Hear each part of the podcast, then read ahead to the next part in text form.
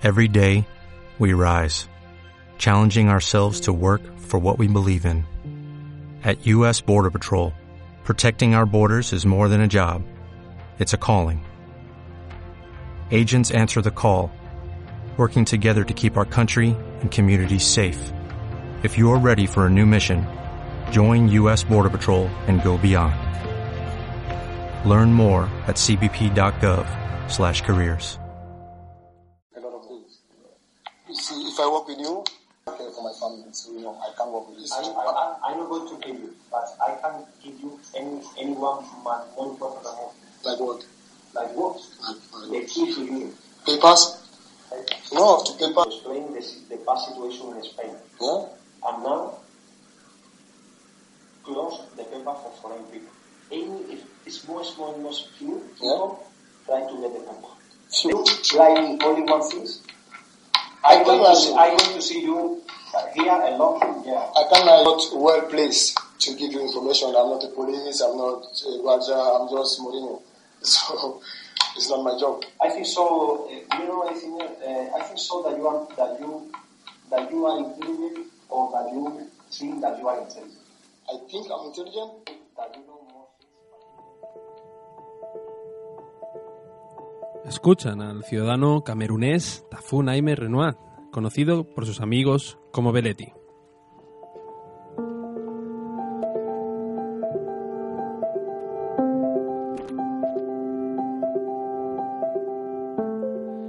Belletti consiguió pasar a Melilla a través de la valla el pasado 28 de mayo junto con su hermano.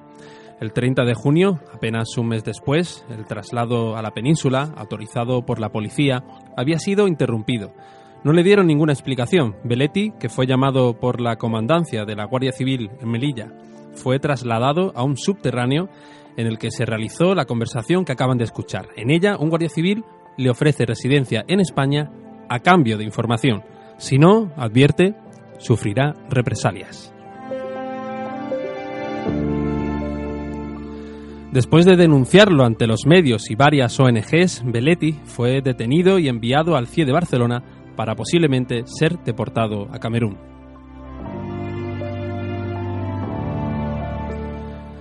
Melilla se está convirtiendo en una colonia cada vez más incómoda para España. Este lugar, eh, los ciudadanos viven en una burbuja, adornada por campos de golf financiados por la Unión Europea, frente a muros levantados con el mismo dinero. Eh, conviven eh, con una, eh, un ayuntamiento corrupto, se violan derechos fundamentales y todo amparándose en otros superiores, el del control de fronteras, sin reparar en que no son ningún derecho, sino políticas de seguridad. En Ceuta se asesina en playas españolas a personas indefensas que solo quieren pasar, traspasar, cruzar, caminar por una tierra que exporta marca España, compromiso, libertad, éxito, amistad. Esa marca es exclusiva para gentes del norte con dinero. Sí, sí, con recursos. Solo para aquellas personas que puedan comprársela, para los que puedan permitírsela. Sin embargo, esto no es un síntoma de la nueva política de seguridad de la fortaleza europea, sino de un desprecio por la humanidad del otro, un eurocentrismo enfermizo y dañino que ha convertido el Mediterráneo en un cementerio marino, una fosa común que es nuestra flamante nueva marca España. Primero los detuvieron, luego los encerraron, los devolvieron y los apalearon, quemaron su refugio, legislaron para que lo ilegal fuera legal y levantaron vallas tan altas como los muros que separan México de Estados Unidos, palestinos de israelíes, pobres de ricos, privilegiados de desafortunados por haber nacido al otro lado de la valla que construimos nosotros. Tafunaim Renoir, o Belletti, como lo llaman sus amigos, está en un CIE a punto de ser deportado después de una larga odisea por toda África. Su sueño, España, se ha convertido en su peor pesadilla. Sin embargo, Belletti nos ha enseñado algo, dignidad, nuestros políticos. En cambio, mediocridad. Hoy es martes, 3 de marzo. Comenzamos.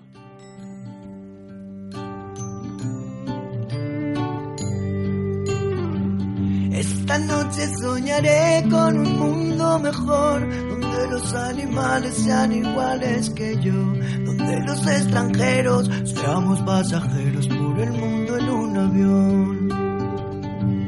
Donde no haya asesinos que maten a su mujer, donde no haya injusticias, no haya abuso del poder, donde reine el respeto, todos los ciudadanos sean igual ante la ley. Esta noche yo decido que soñar. Cierro fuerte los ojos y yo empiezo a imaginarme. Vuelvo a concentrarme, recibo los mensajes, voy quitando las caretas, voy quemando los disfraces. Mantente fuerte, te, que en el mundo que soñé seremos todos iguales. Gente corriente, te, que no se venda por dinero y respete tus ideales. Mantente fuerte, te, escuches su discurso y limpiarás todos tus males como yo. Mantente fuerte, te, te, te, gente corriente. Esta noche soñaré con un mundo mejor, donde los animales sean iguales que yo. Nuestra sección de actualidad os pondremos al día de la última noticia de cooperación internacional. En voces silenciadas habla Ama, una refugiada de 82 años que vive con la certeza de que no morirá en su tierra.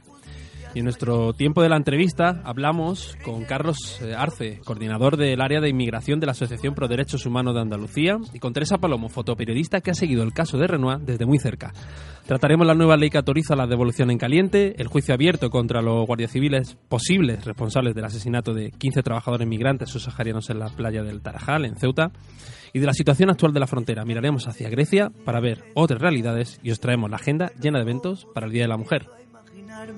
Vuelvo a concentrarme. Esperamos que nos sigan por nuestros canales, en Facebook, Málaga Solidaria Radio, en Twitter, M Solidaria Radio, o si lo preferís, llamando al 952-611567. Hoy nos acompaña en la mesa Amal. Hola Amal, ¿qué tal? Muy buena, Javi, ¿qué pasa? Y a los mandos está Rubén. Nos saluda. Eh, hola Rubén. Y bueno, el que les habla, ahí lo tenemos. El que le habla, Javier Díaz Muriana. Gracias a todas las personas que hacen posible el programa. Málaga Solidaria, coordinadora de ONG de Málaga, Onda Color y al Ayuntamiento de Málaga. Gente consciente. Esta noche soñaré con un mundo mejor, donde los animales sean iguales que yo, donde los extranjeros seamos pasajeros por el mundo en un avión. Estás escuchando Málaga Solidaria, el programa de la coordinadora de ONG desde Málaga.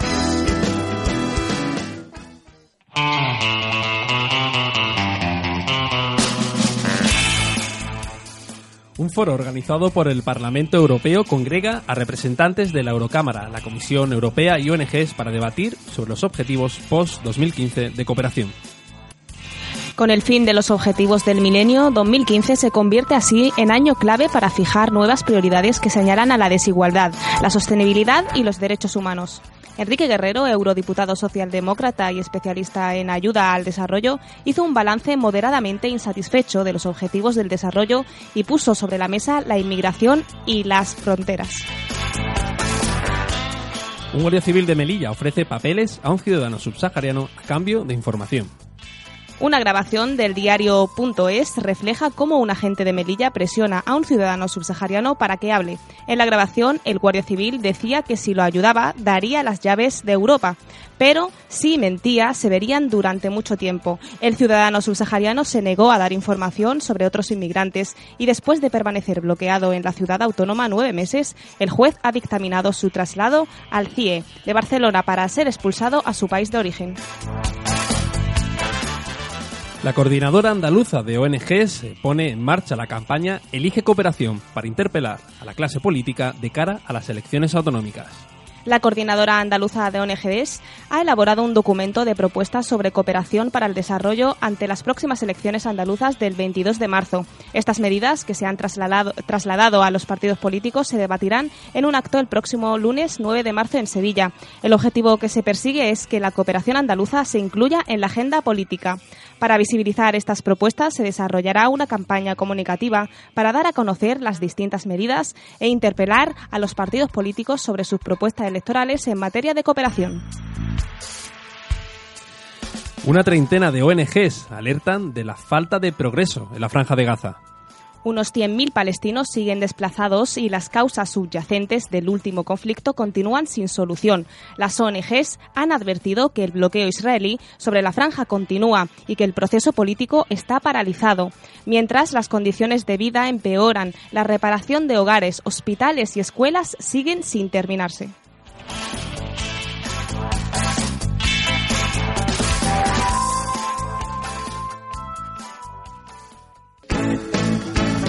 Estás escuchando Málaga Solidaria, el programa de la coordinadora de ONG desde Málaga.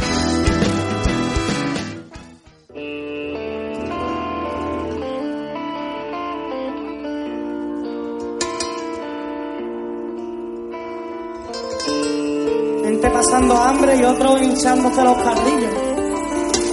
Esto es un mundo mudo y esto saldrá nuestro tercer disco. Por eso no nos ponen en la radio, si es que no conviene, carajo.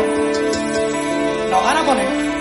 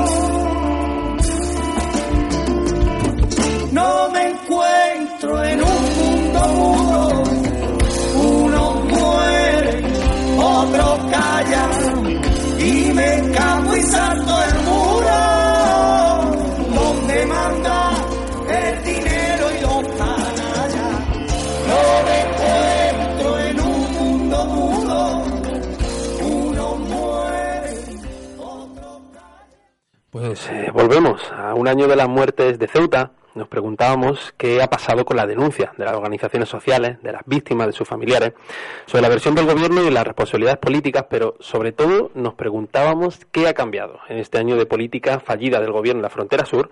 Y para intentar arrojar luz sobre estos temas tenemos con nosotros a Carlos Arce, coordinador del área de inmigración de la Asociación Pro Derechos Humanos de Andalucía. Bienvenido a Onda Color. Hola, buenas noches. Hola, Carlos. Eh, bueno, la primera pregunta sería, ¿mintió el gobierno con las muertes de Ceuta? Bueno, al menos no se ha mostrado especialmente cooperador para desentrañar la verdad. Ahí ya eh, la calificación de mentir o no se lo dejamos eh, a la libre interpretación de la ciudadanía, pero desde luego, eh, siendo muy generosos, desde luego no ha sido para nada un, eh, no tiene una vocación de facilitar eh, la investigación judicial y por ende la búsqueda de la verdad.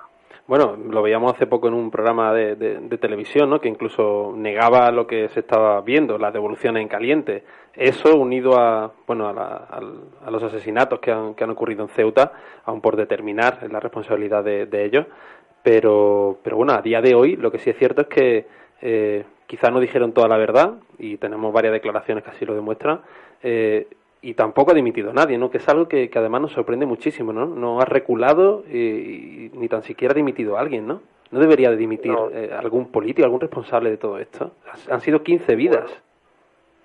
ahí, ahí siempre desde el inicio de, esta situación, de esa tan dramática situación que se dio con 15, al menos 15 personas fallecidas eh, hace, hace ya más de un año en Ceuta, siempre utilizamos la, el mismo símil, ¿no? ¿Qué hubiera pasado si en vez de, personas subsaharianas y en la zona de Ceuta esto se hubiera producido durante una intervención policial, por ejemplo, ya que estamos en, Andalucía, en el puerto de Benalmádena, una noche, con 15 ciudadanos británicos que estuvieran, no sé, un poco heridos, se interviene la policía y 15 eh, ciudadanos británicos fallecen ahogados durante una intervención policial en el puerto de Benalmádena, Puerto Marina. Y solo queremos poniendo ese ejemplo, eh, simplemente eh, invito a imaginar a nuestra audiencia cuál hubiera sido el discurso político y la actitud, eh,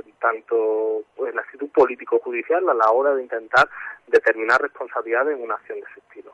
Parece ser que como estamos hablando de personas subsaharianas, de personas pobres, y estamos hablando en ese espacio de, de, vacío legal y de los derechos humanos que se ha convertido en la frontera de Melilla, eh, parece tristemente, y la realidad no los confirma, que se aplican unos estándares totalmente distintos al resto de, del territorio. Mm, eh, la, ciudadanía además creo que, bueno sabe de lo sabe de lo que hablas hay como, como una doble vara de medir no como como si como si hubiera unos ciudadanos distintos a otros no unos en un nivel distinto a los otros no como si no hubiera esa esa igualdad que tanto eh, promulga promulga Europa no eh, nos gustaría eh, eh, profundizar un poco en, en, los datos, ¿no? Eh, una de las cosas que hemos estado buscando y, lo comentábamos eh, esta mañana que hemos estado hablando con Carlos es el, tema de, buscar el dinero, ¿no? ¿Dónde va el dinero que se dedica en Europa para, para, bueno, para el rechazo de los inmigrantes, pero también para, para el acogimiento, ¿no?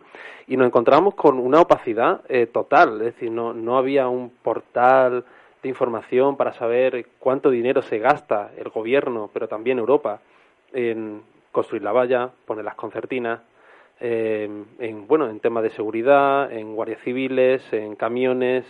Eh, no, teníamos esos datos y nos sorprendía muchísimo porque es una, una política muy bueno muy peleaguda y, muy muy criticada por otras por organizaciones sociales y, y, nos dábamos cuenta de esa opacidad. No sé si eh, podríamos tener esos, esos datos de, por ejemplo, cuánto se invierte en rechazo y cuánto en acogimiento, ¿no?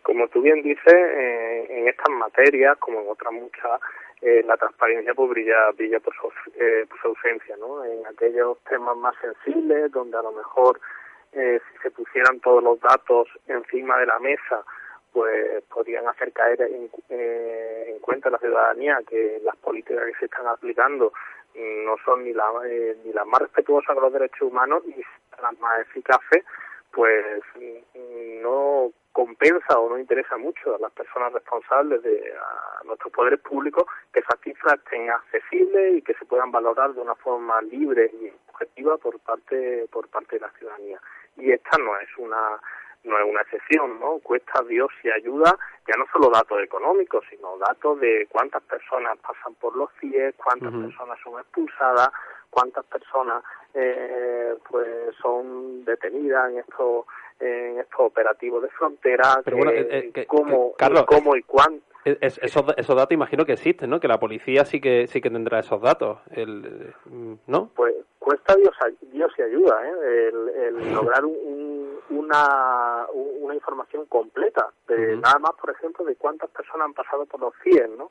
Las informaciones más fidelignas se, se pueden eh, obtener a través del, del informe general, del informe anual de la Fiscalía General del Estado, donde desde hace unos años sí que aparece un desglose de una de un desgloso no no completo no de, las personas que pasan por, por los CIE pero esto tiene que ir a la Fiscalía General del Estado preguntando director de CIE por director de CIE no no hay una cifra que nos arroje ahí el Ministerio del Interior de una forma global y desglosada. Cuenta que ayuda a saber el, el, el, fin de las personas allí eh, eh, una, de qué nacionalidad son. una falta de transparencia, además evidente, ¿no? Eh, una de las cosas que, que, nos, sorprende es, bueno, eh, todos conocemos esa, esa famosa foto, esa famosa fotografía, ¿no? Enfrente de, de la valla, mientras había gente jugando al golf y hemos estado investigando un poco y bueno, sabíamos, sabíamos ya eh, que, que los campos de golf son financiados con dinero europeo para la promoción turística, al igual que la valla. Y, claro, cuando ponemos esas dos cosas en la misma fotografía, en el mismo instante en el que los inmigrantes están intentando saltar a la valla y vemos a los turistas jugar al golf en un campo subvencionado con dinero de todos los europeos, no, es un poco kafkiana eh, la situación que se está viviendo en, Melilla, en Ceuta? ¿No es un poco mm, surrealista?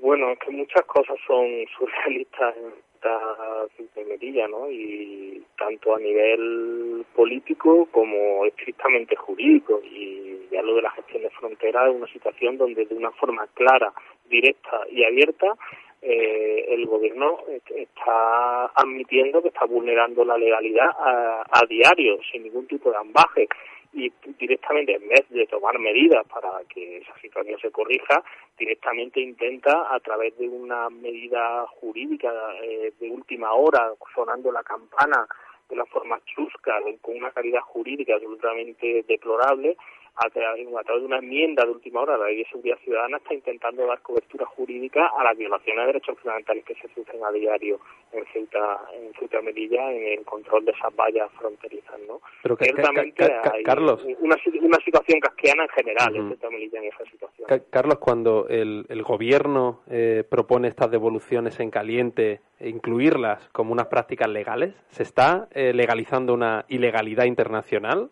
Es decir, ¿será legal en España lo que en todo el mundo es ilegal, según el, derecho internacional humanitario?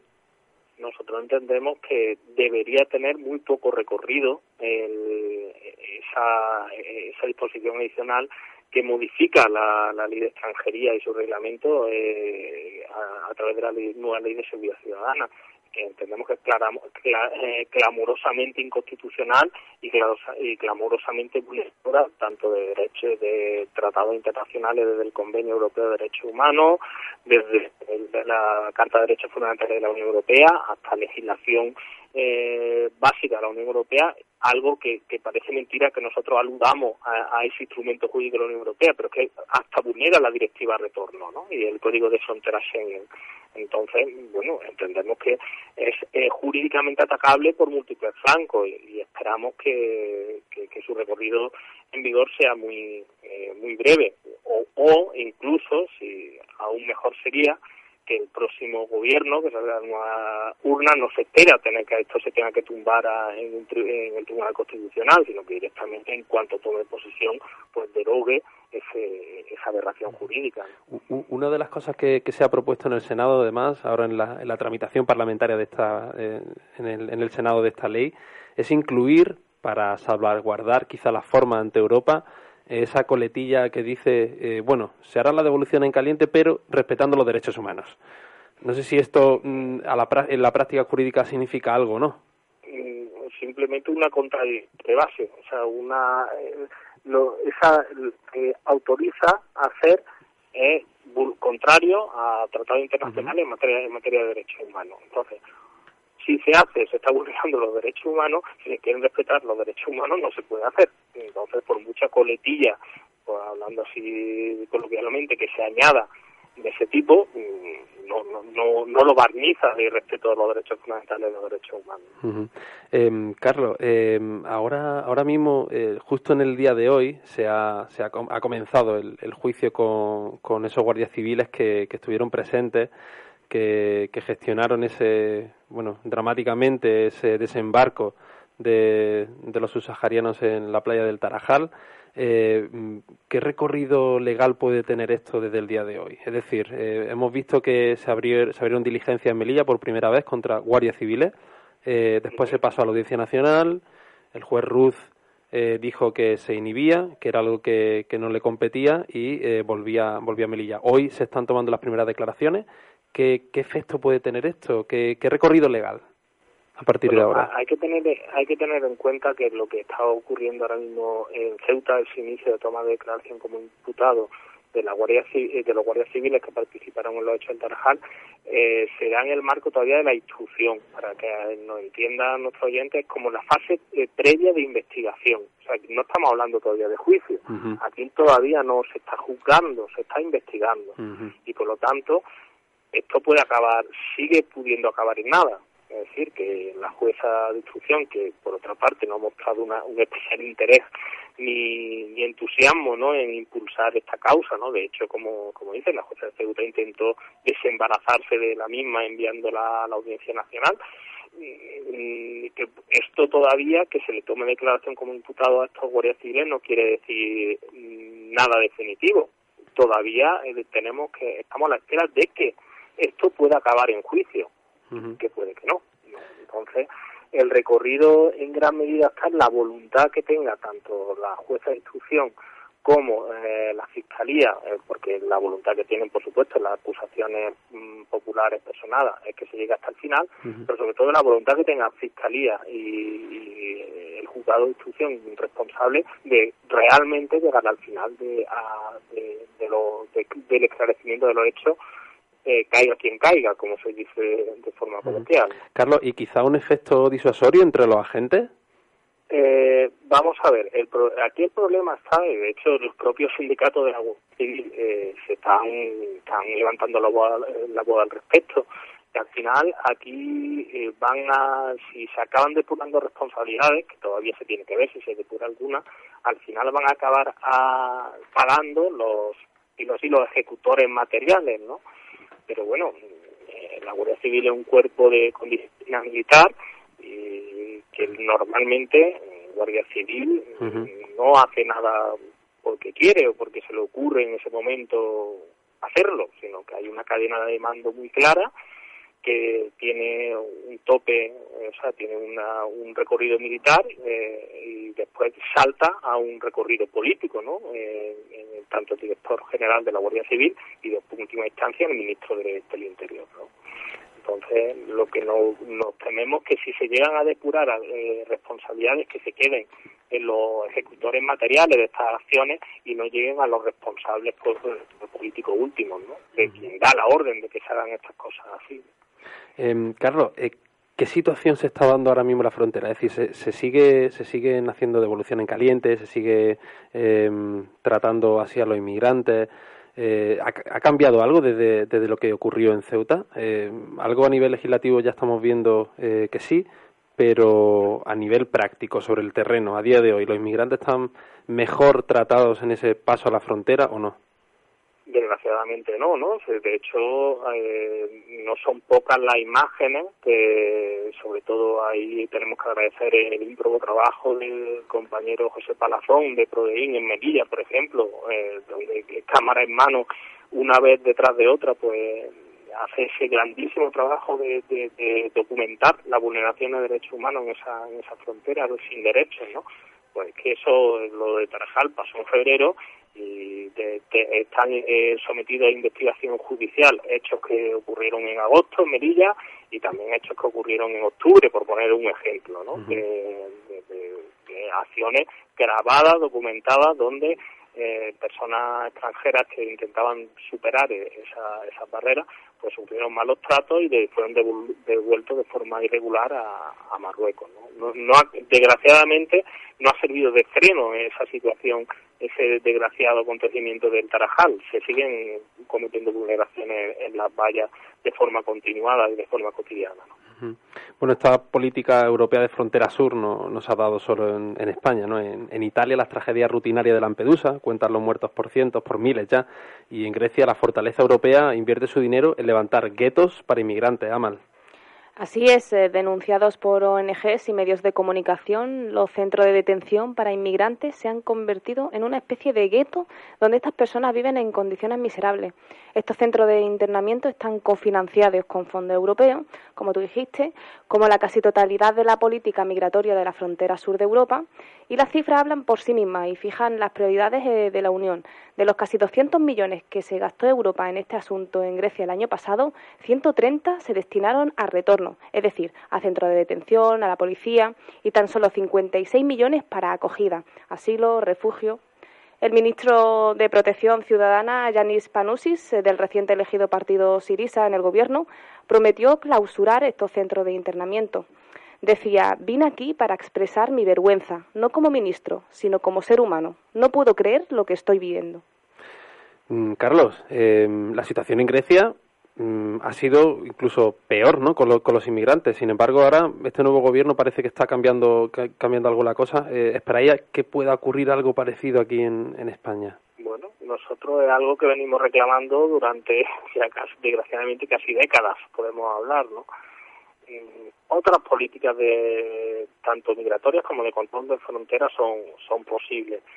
Nosotros, evidentemente, tenemos un posicionamiento político muy claro. Somos una asociación de derechos humanos, entonces, por nosotros, por nuestra parte, defendemos eh, una libertad de circulación lo más amplia posible. Ahora, siendo conscientes que puede haber otros posicionamientos políticos distintos, entendemos que entre lo que hay ahora y como dicen algunos y nos achacan lo de, la, de llevar las fronteras, fronteras abiertas y tal, hay tantísimos eh, estadios intermedios ¿no? que, y tantas, tantas posibilidades de consenso y de, y de, y de otro tipo de, de política que desde luego mm, que, que, si no se llevan a cabo por voluntad política, no porque no sean posibles. Carlos, hablando precisamente de, esas políticas, de esa ahora que vienen las elecciones, ¿no? que, que posible, posibles cambios de gobierno, alguna propuesta política a los políticos que no estén escuchando, a aquellas personas que estén en los partidos políticos y le estén diciendo, oye, eh, darnos ideas para los programas.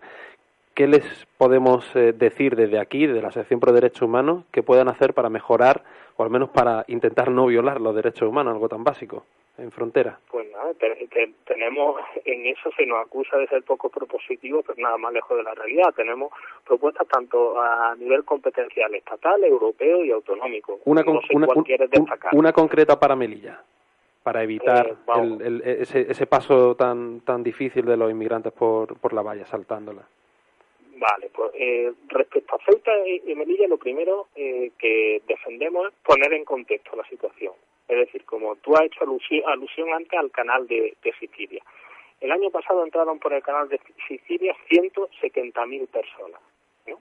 170.000 eh, por vías regulares. En Ceuta y Melilla, eh, eh, el año pasado, 7.000. 7.000.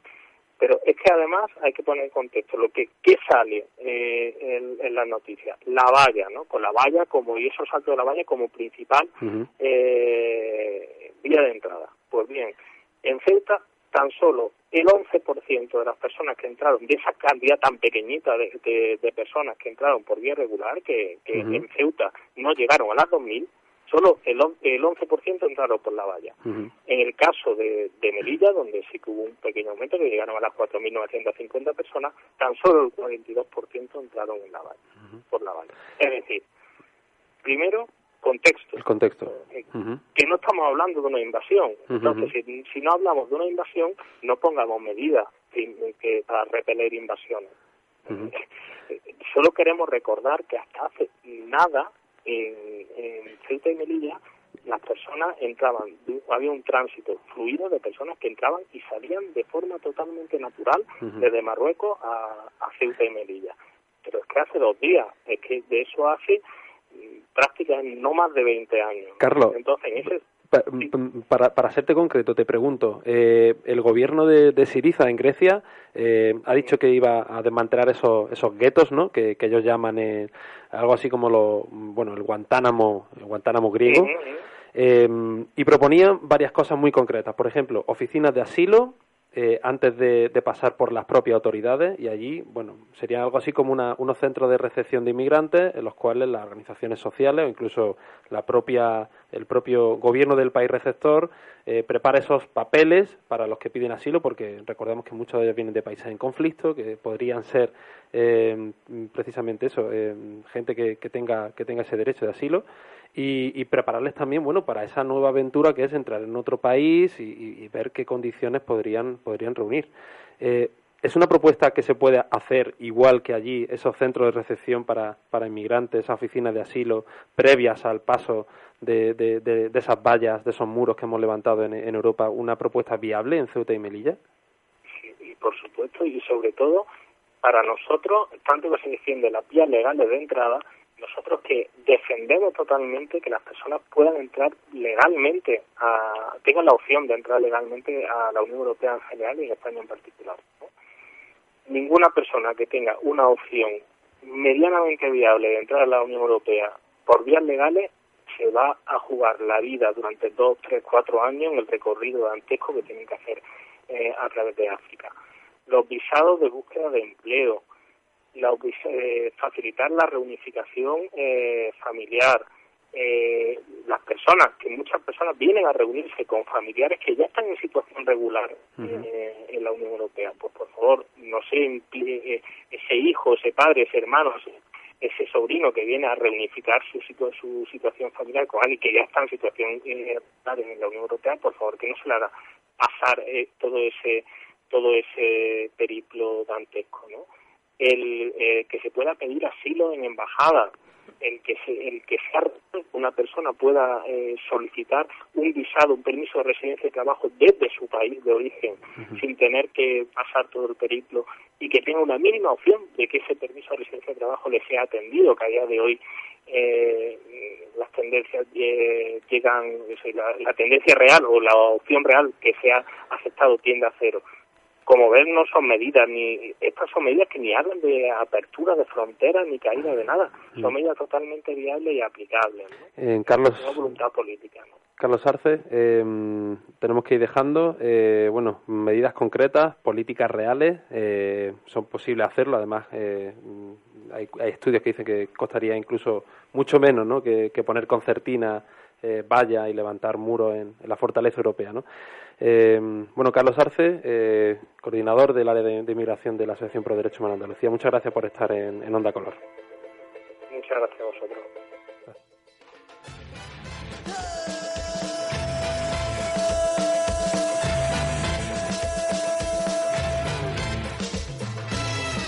Vida del emigrante, del vagabundo, del sueño errante.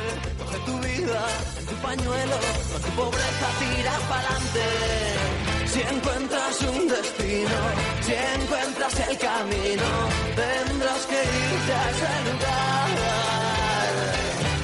El polvo del camino cubre tu rostro, amigo, con tu miseria ese lugar. Un Dios maldijo la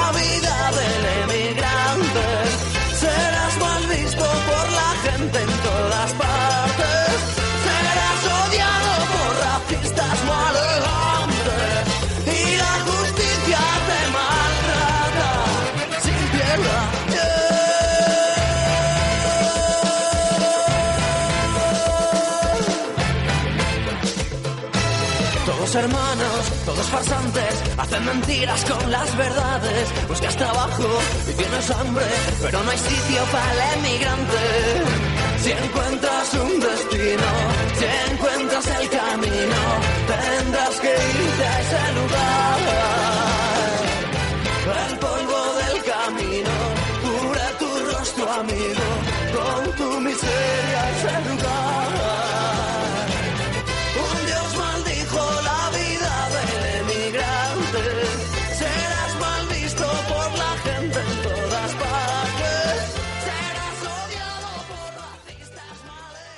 Señor Fernández Díaz, mi nombre es Teresa Palomo y me dirijo a usted como fotoperiodista. Desde hace más de un año vengo desarrollando mi trabajo en la frontera sur de Melilla, documentando todo lo referido a la vulneración de derechos humanos de las personas migrantes, tanto del lado español y la valla, como del lado marroquí. A la vez colaboro con distintas organizaciones y ONG recogiendo pruebas y testimonios de los métodos y actuaciones que usted tanto defiende y que yo también conozco. También quiero dirigirme a usted como ciudadana española, como pareja de Renaud, Naimi, y como persona que ha seguido su caso desde el primer momento, respecto a una declaración que usted hizo el 11 de diciembre de 2014 y que cito a continuación. Si me dan la dirección donde a esa pobre gente los podamos trasladar y garantizar su manutención y que les dan trabajo, le aseguro que los enviamos. Pero hay mucha hipocresía.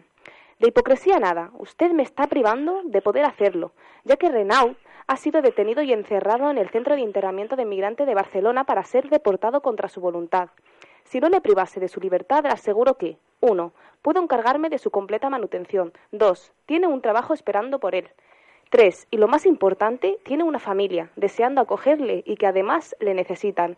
Por todo esto, le facilito mi dirección y exijo su puesta inmediata en libertad, puesto que cumple todos los requisitos que usted nombra en su declaración, citada anteriormente. De no cumplirlo, quedará claro que la única hipocresía será la suya. Teresa. Hola. ¿Le ha contestado el ministro? No, no hemos recibido ninguna contestación y también se la hemos mandado por correo postal, no solamente una publicación por redes sociales o por medios de comunicación. Bueno, estábamos, estábamos leyendo la carta que, que Teresa Palomares ha escrito al, al, ministro, porque efectivamente cumple las condiciones que él dio en una rueda de prensa, diciendo, no me importa, si tuviéramos a gente que acogiera con estas condiciones a esas pobres gentes, como decía él, que cruzaban la, eh, la frontera por la valla, entonces os la enviamos. Efectivamente, aquí hay voluntarios. ¿Por qué el ministro recula?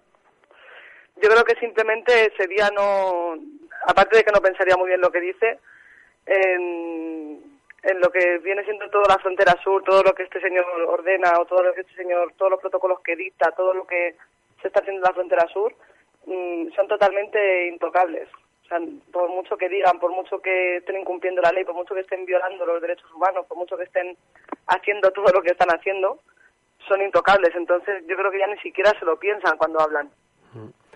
Teresa, eh, a día de hoy, ¿cuál es la, la situación la situación actual de, de Renoir? Es decir, ¿qué, qué, en qué momento se encuentra? Sabemos que están en, en un CIE en Barcelona eh, a espera de una posible deportación, pero, pero la situación legal, ¿cómo está? La situación legal es de una persona indocumentada, una persona migrante indocumentada, y ahora mismo pues con una, con una orden de expulsión desde un juzgado de Melilla y esperando pues su deportación contra su voluntad en el CIE de, de, Barcelona que si se hiciera posible pues pueden deportarlo en cualquier momento. Y está claro que con el caso de, de Renault se han se han fijado en él. Se han molestado muchísimo por retirarle dos salidas que tuvo ya por hacerle la vida imposible en Melilla por chantajearlo por intentar volverlo loco. Y ahora pues lo último ya que faltaba era que lo metieran en el CIES y ya para rematar supongo que, que consigan deportarlo. Y está claro que que por lo menos intentarlo y con mucha fuerza es lo que quieren hacer, porque se lo quieren quitar de encima. Es un, es un testigo potencial de todo lo que ha pasado en la frontera sur, además es una persona que quiere hablar y eh, a ellos evidentemente no le interesa. Hemos escuchado al comenzar este programa la, eh, precisamente esa, esa conversación que tuvo con, la Guardia Civil en Melilla, en un, en un zulo, en un subterráneo, eh, en inglés, ¿no? Y, bueno, eh, hemos sido testigos de ese chantaje al que la, al que la Guardia Civil eh, quería someter a, a Renoir. esto esto suele suele ocurrir en, en, en Melilla, suele ocurrir que la Guardia Civil, bueno, en Melilla, en Ceuta, imagino, suele ocurrir que la Guardia Civil eh, utilice a los inmigrantes para, para ser chivatos y si se niegan eh, vayan a por ellos? Constantemente, constantemente. Lo único que de Renault es la única persona a la que tenemos una prueba física, pero constantemente y de hecho nos sorprendió mucho que a Renault no se le agrediera físicamente, porque normalmente agreden físicamente.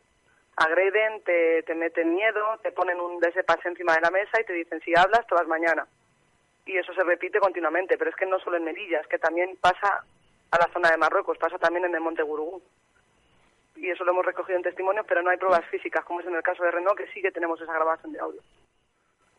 Porque Renoir, eh, en, en, realidad, él tenía permiso de la policía para, para marcharse de, de, Melilla, ¿cierto? Claro, él tenía su salida junto con su hermano. Uh -huh. Se iba el mismo día y en el mismo día le dijeron que no podía irse, que tenía problemas. Dos semanas después apareció este policía, este guardia civil, lo recogieron en la puerta del CETI, lo llevaron a este subterráneo, como bien explica, y bueno, él estuvo allí más de dos horas porque yo estuve esperando fuera, pero eso lo consiguió grabar ese trozo porque le, retiraron el móvil. -huh. eh, la verdad que es una, una situación que, no, que nos deja un poco atónitos, ¿no? No, no, no sabíamos que, que, esto, que esto ocurría, eh, mucho menos documentado. Eh, bueno, Teresa, Teresa Palomares es fotoperiodista freelance, además sigue, sigue la actualidad desde, desde Melilla. Eh, bueno, nos ha comentado que, incluso hay testigos de que, de que se han sufrido torturas, ¿no? Eh, lo que sí queríamos quizá mostrar a, a, la gente es que hay una, manifestación que se está convocando por las redes sociales para exigir que no se, que no se deporte a, a Renoir. Eh, si quieres comentar algo sobre esta manifestación, Teresa. Duncan CIES, que es una plataforma de aquí que lleva luchando muchísimo tiempo por los derechos de los, de los inmigrantes, nos está ayudando muchísimo. Han lanzado un comunicado que va a estar apoyado con firmas de tanto a, a nivel individual como a nivel de organizaciones y queremos presentarlas en, en, delegación de gobierno porque queremos la puesta en libertad de Renault, porque ya no es solo que sea una injusticia tremenda lo que están haciendo con él y que sea una fijación, además, es que encima él tiene su familia aquí esperándole y tiene y tiene un proyecto de vida y tiene sobre todo muchas ganas de quedarse en España y de hablar y de hablar de lo que todo lo que él ha vivido y todo lo que lo que él ha visto y eh. claro, eso evidentemente no, no compensa. Ahora mismo Renault está en un, en, un, en, un, en un lugar que no se puede comunicar con nadie, es decir, los periodistas no pueden acceder a que él pueda hablar de, de nada de lo que ha ocurrido por allí, ¿no? No, solamente puedo entrar yo, pero son visitas muy cortitas, eh, con cámaras vigilando, con funcionarios vigilándote, es imposible. Eh, Teresa, me comentabas que, que quizás sí que habría eh, algo de, de, información que sí se haya, haya hayáis podido eh, obtener antes de que, de que fuera detenido y que quizá la saquéis a la luz. ¿Nos puedes sí, comentar bueno, es Que él, por lo que fuese, él ha, documentado mucho todo lo que ha vivido en Marruecos, entonces él, digamos que es una persona que recoge desde el momento en que salió de su país, pasando por mm, todo Marruecos, todo lo que se ha vivido en el monte. Era una persona muy antigua, bueno, muy antigua, pasó tres años en el monte, le han devuelto hasta en seis ocasiones, una de ellas con con peligro de muerte, pasó seis meses en el hospital por una herida muy grave mm, por las concertinas en la pierna. Entonces, mm, incluso ya hasta que saltó y todo lo que ha pasado ahora del tema de, de que le ofrezcan trabajar como información a cambio de una seguridad, que esto en teoría es legal, pero siempre que él quiera, siempre que hagan firmar un papel con toda la información sobre la investigación y siempre protegiéndolo, no amenazándolo con bloquearlo, no, no haciendo esta tortura psicológica de hasta un punto de llegar a sacarlo del barco pandilla se estaba yendo hacia Almería en su segunda acogida en la península. Lo sacaron del barco detenido, sin orden, sin ningún papel, y cuando llegó a la comisaría solo le dijeron, venga Moreno, vete para el City. Eso no, no debemos permitirlo, pero ni con él ni con ninguna persona. Teresa, lo tenemos que ir dejando, nos quedamos sin tiempo. Eh, gracias por, por, por hacer la voz ¿no? de, de, de y de muchos otros miles de, de, inmigrantes que viven en esa, en esa situación y que tenemos que, que bueno, levantar un poco eh, la voz para, para denunciar eh, esta violación constante de los derechos humanos con otras personas. Muchas gracias por estar ahí.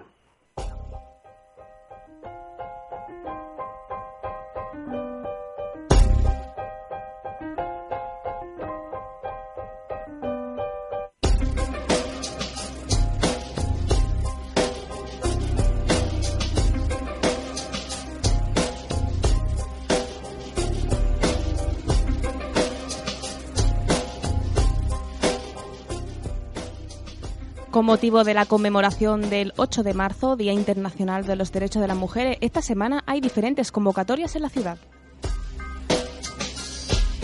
Mañana miércoles 4, la Asociación Alcuno invita a la charla de la periodista Patricia Simón, No habrá paz las mujeres, un recorrido periodístico por las voces femeninas desde la Palestina ocupada. En una doble sesión a las 12 y media en el aula magna de comunicación y a las 7 de la tarde en el Servicio de Igualdad de Género de la Diputación de Málaga en calle Carretería 60. El jueves 5, la Facultad de Derecho alberga la jornada feminista que dará comienzo a las cuatro y media de la tarde en el Salón de Grados. Habrá tres charlas sobre derechos sexuales y reproductivos, laborales y representación de las mujeres en los medios de comunicación. El Colegio de Abogados de Málaga también realiza una convocatoria el mismo jueves, a las seis y media, en su sede principal, en el Paseo de la Farola número 13, con un acto conmemorativo de la historia velada de las mujeres. El domingo 8 de marzo, la plataforma 8 de marzo CCO y otros grupos feministas locales convocan concentración y manifestación desde las 12 en la Plaza de la Constitución.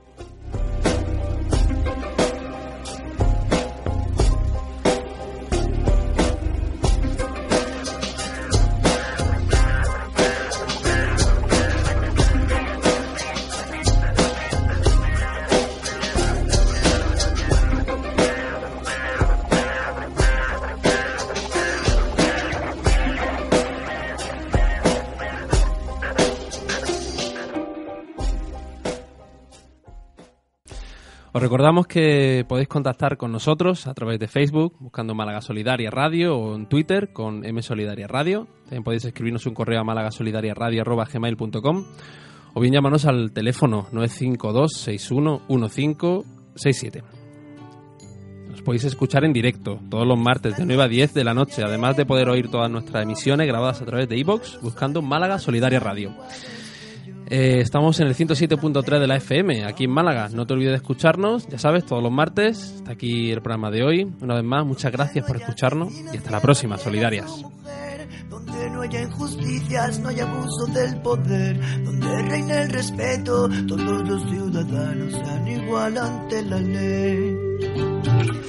Esta noche yo decido que soñar. Cierro fuerte los ojos y yo empiezo a imaginarme. Vuelvo a concentrarme, recibo los mensajes, voy quitando las caretas, voy quemando los disfraces. Mantente fuerte, que en el mundo que soñé seremos todos iguales.